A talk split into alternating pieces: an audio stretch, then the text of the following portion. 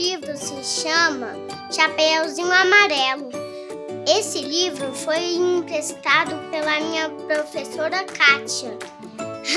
Ele é bem engraçado. E tem um lobo nele, mas o lobo não consegue vencer da Chapeuzinho Amarela. Esse livro foi escrito pelo Chico Buarque e ilustrado pelo Ziraldo, lançado pela editora Autêntica. Vamos lá? Sim!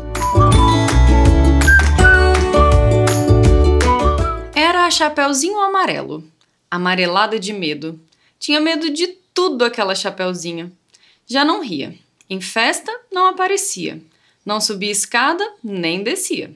Não estava resfriada, mas tossia. Ouvia conto de fada e estremecia.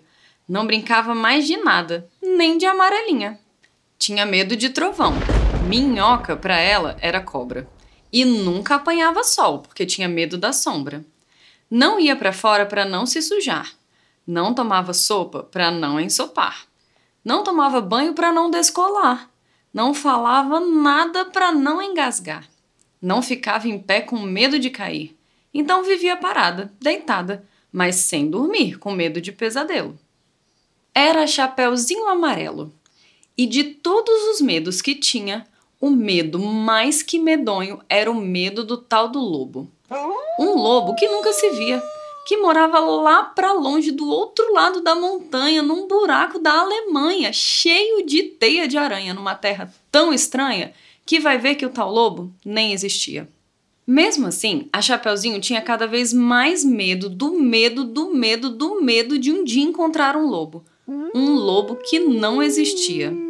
E Chapeuzinho Amarelo, de tanto pensar no lobo, de tanto sonhar com o lobo, de tanto esperar o lobo, um dia topou com ele. Que era assim: carão de lobo, olhão de lobo, jeitão de lobo e principalmente um bocão tão grande que era capaz de comer duas avós, um caçador, rei, princesa, sete panelas de arroz e um chapéu de sobremesa.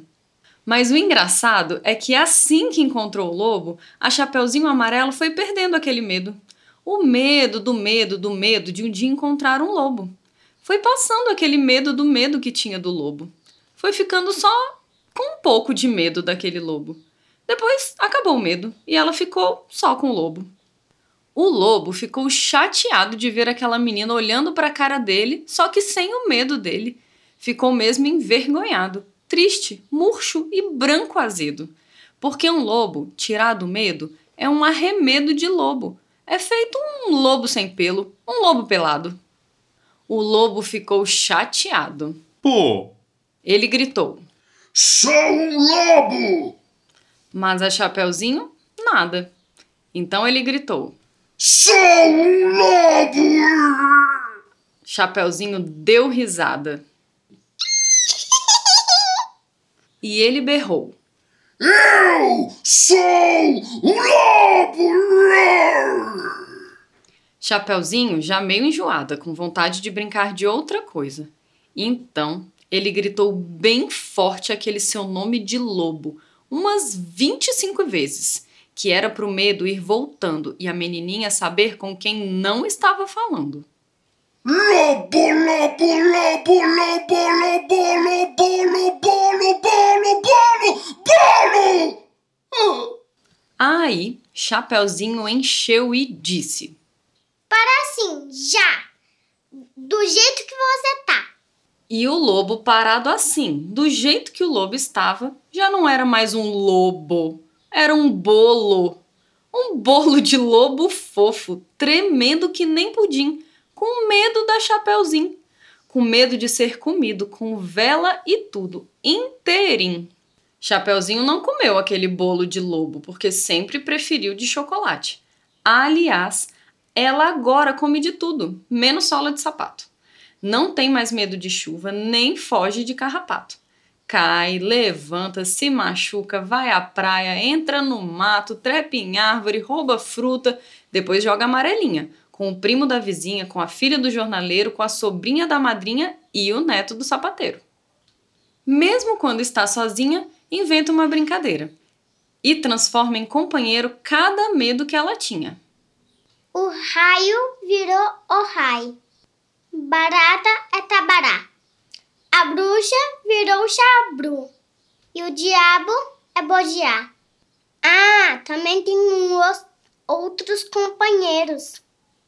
A jacoru, o barantu, o pambichopa e o gandra. E todos os trosmons. Tchau, pessoal. Hoje o livro se chama Chapeuzinho Amarelo. Esse é o final da temporada 6.